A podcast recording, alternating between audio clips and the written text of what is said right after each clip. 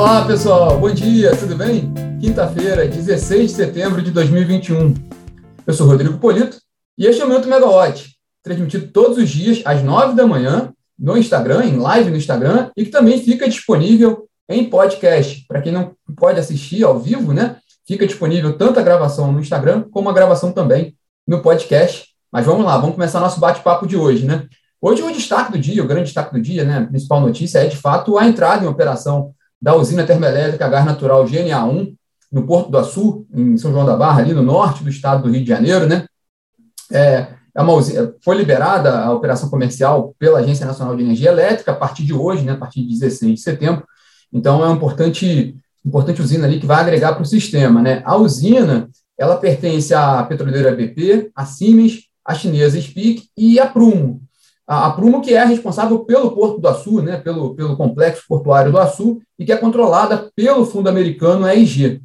A, a GNA1, que está entrando em operação, ela é a segunda maior termoelétrica do país, com 1,3 mil, termoelétrica gás natural, com 1,3 mil megawatts, atrás apenas da Porto de Sergipe 1, das centrais elétricas de Sergipe, da Celso, que tem como principal acionista a New Fortress Energy, né, que também é outro player ali que tem expandido operações no, no, setor tanto de energia quanto de gás natural do país. São dois players muito relevantes né, que têm, participado no país, tanto o pessoal lá do, do, da New Fortress, lá do Sergipe, quanto o Porto do Açu também, com um crescimento aqui de, de investimentos né, no, no estado do Rio de Janeiro. Voltando ao Açu, né, o, o plano dos empreendedores é desenvolver um complexo termoelétrico ali, acoplado ao porto, né, o, o, também tem a, todo o projeto do desenvolvimento do complexo portuário, né, trazendo outras indústrias ali, justamente também tentando tirar proveito ali, né, no bom sentido, da, da questão geográfica, né, porque é, é, para a questão de logística, né, de, de importação, exportação, cargas, né, transporte de cargas e também utilização de energia, né, de gás natural e, e energia elétrica. Então, essa é, é, um, é um diferencial que o Porto do Açu busca ali nessa região.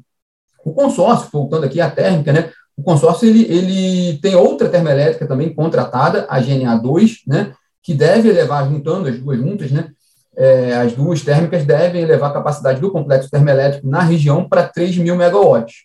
E também há outros projetos, né, os empreendedores planejam fazer novos projetos na região, é, com outras oportunidades, provavelmente ali nos leilões, né? A gente mencionou ontem aqui sobre o leilão de reserva da capacidade no fim do ano, que é uma oportunidade. Enfim, é um potencial investidor no mercado de energia do país. Mas o que, que isso representa para o sistema, né? É um fôlego importante, né? Essa entrada dessa termoelétrica agora, nesse momento, é um fôlego importante para o abastecimento do sistema interligado nacional. São 1,3 gigawatts no Rio de Janeiro, né, muito próximo de um centro de consumo, então ajuda muito o operador nacional do sistema elétrico ali para o atendimento da carga, né? Mas é importante pontuar que é um projeto que já estava totalmente esperado, né? Já era esperado. Quando, quando a gente fala das análises, por exemplo, que é feito na Megawatt sobre a conjuntura da crise, né? Todas as análises que se fala no setor, quando ele fala que há uma preocupação com atendimento ali, com o pico da demanda, já se considera a oferta da, da GNA1. Então, não é uma novidade com relação às previsões. É um fôlego, mas já era esperado. O que, o que tem sido feito mesmo para ampliar, nesse momento mais emergencial, é aquela, é aquela contratação emergencial de térmicas à biomassa, né, sendo tratada pelo governo, são, são os leilões de, de reserva de capacidade, principalmente aquele que está sendo previsto para o ano que vem, né, que foi aprovado pela CREG. Então, aí sim, são medidas emergenciais, né, mais para tentar trazer algo novo ali para lidar com, com o balanço de, de oferta e demanda. É, e também com as medidas na área, de, na, no, pelo lado da demanda, né, tanto a redução voluntária da demanda da indústria, o programa de redução do incentivo, programa de incentivo à redução do consumo né, cativo, e também a, a, a, o, a determinação do governo federal né, para a redução de consumo na administração pública federal. Aí sim, essas medidas são de fato para trazer algo novo ali para lidar com a crise hídrica. Sobre a redução voluntária da demanda, a gente teve um webinar muito bom ontem, né, com, sobre esse tema, para esclarecer dúvidas, né, sobre esse tema ainda bem complexo, é, com a participação do ONS, da CCE e da Abrace, né, representando os grandes consumidores industriais, que são quem que são o ator principal ali para trazer contribuição para esse programa né, da redução voluntária da demanda. É, o, o, o webinar está disponível na plataforma, está disponível no YouTube para quem quiser assistir, quem não pôde assistir ontem à tarde, né? Então fica essa, essa, esse toque sobre a redução voluntária da demanda. E outro ponto importante que, é, que, que vale a pena a gente chamar para o bate-papo de hoje, que é algo de hoje, né? Foi o um artigo publicado hoje no jornal o Globo pela presidente, né, diretora-presidente da Agência Nacional de Águas, a Cristiane Dias, sobre a crise hídrica, né? É importante ver esse ponto pelo não só pela ótica do setor elétrico, né? A Cristiane Dias ela coloca que do ponto de vista de hidrologia, esta não é a pior situação de escassez hídrica da história. Né? Segundo ela, o cenário atual é sim preocupante se for analisado o panorama da geração hidrelétrica, né? que sofre principalmente com baixos níveis de água nos reservatórios nas usinas do Sudeste e Centro-Oeste, que a gente tem acompanhado bastante, e que é ali que há, como a gente sempre coloca, né? o, o Sudeste Centro-Oeste tem um papel relevante porque ele responde por cerca de 70% da, da capacidade de acumulação de água para geração de energia. Então, a crise está atingindo bem ali o coração ali dos reservatórios, né? E aí, o que a Cristiane coloca é que esse, é, essa gravidade toda é em relação ao panorama da geração hidrelétrica, porque a, em relação à gestão de recursos hídricos, ela pontua que são observadas condições hidroclimáticas desfavoráveis em várias bacias do país, mas que não há escassez de água que necessite ali a tomada de medidas mais severas juntos aos demais usos dos recursos hídricos neste momento. É importante ali a gente observar o que ela tem colocado devido a essa discussão toda que a gente tem no setor com relação a, aos uso, ao uso múltiplo da água, né? E nesse momento mais crítico para a geração de energia elétrica, né? Então, é, é, é, ela coloca ali um pouco a visão do todo dos recursos hídricos no país. Lembrando apenas que a ANA não tem assento na CREG, né? na Câmara de Regras Excepcionais de Gestão Hidroenergética, criada pelo governo, né, a Câmara de Crise, né, criada pelo governo para lidar com a crise hídrica, a, a, autarquia, né, a ANA, ela tem, até tem um relacionamento ali, troca, né, intercâmbio de informações com a CREG, mas ela não tem voto, ela não tem assento ali permanente no plenário da CREG,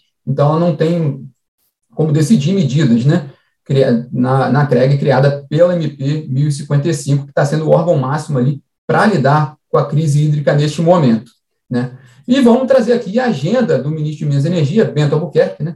Agora pela manhã, ele participa de um encontro com altos executivos do governo federal na Escola de Governo do Tribunal de Contas da União, do TCU. Então, um importante evento ali para ele, né, para essa agenda do governo.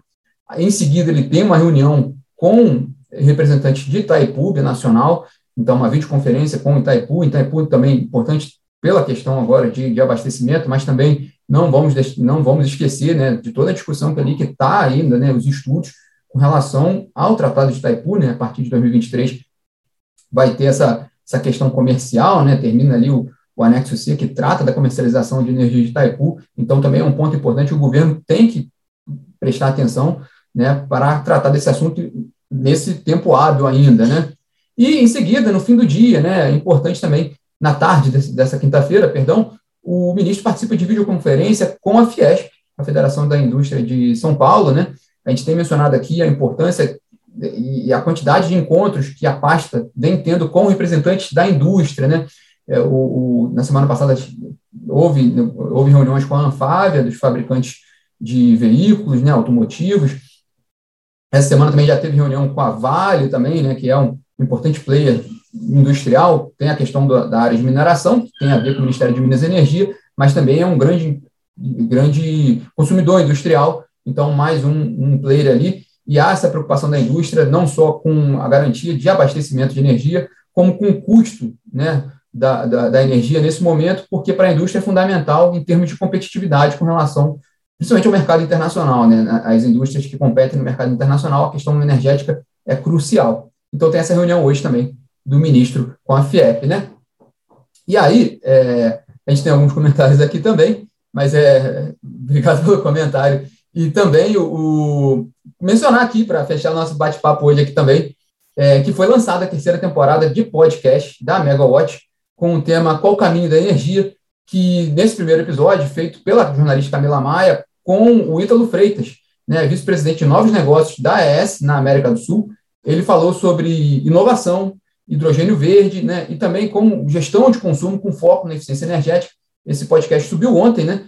É, foi o primeiro episódio, né? A gente lançando essa temporada agora, falando com executivos e autoridades do setor sobre o futuro da energia, né? Sobre esse novo caminho da energia, pontuando também questões de transição energética. Então, fica o convite também, foi um bate-papo bem legal do Ítalo com a Camila. Bom, queria agradecer a todos aqui a participação no, no, minuto de hoje também, os comentários também.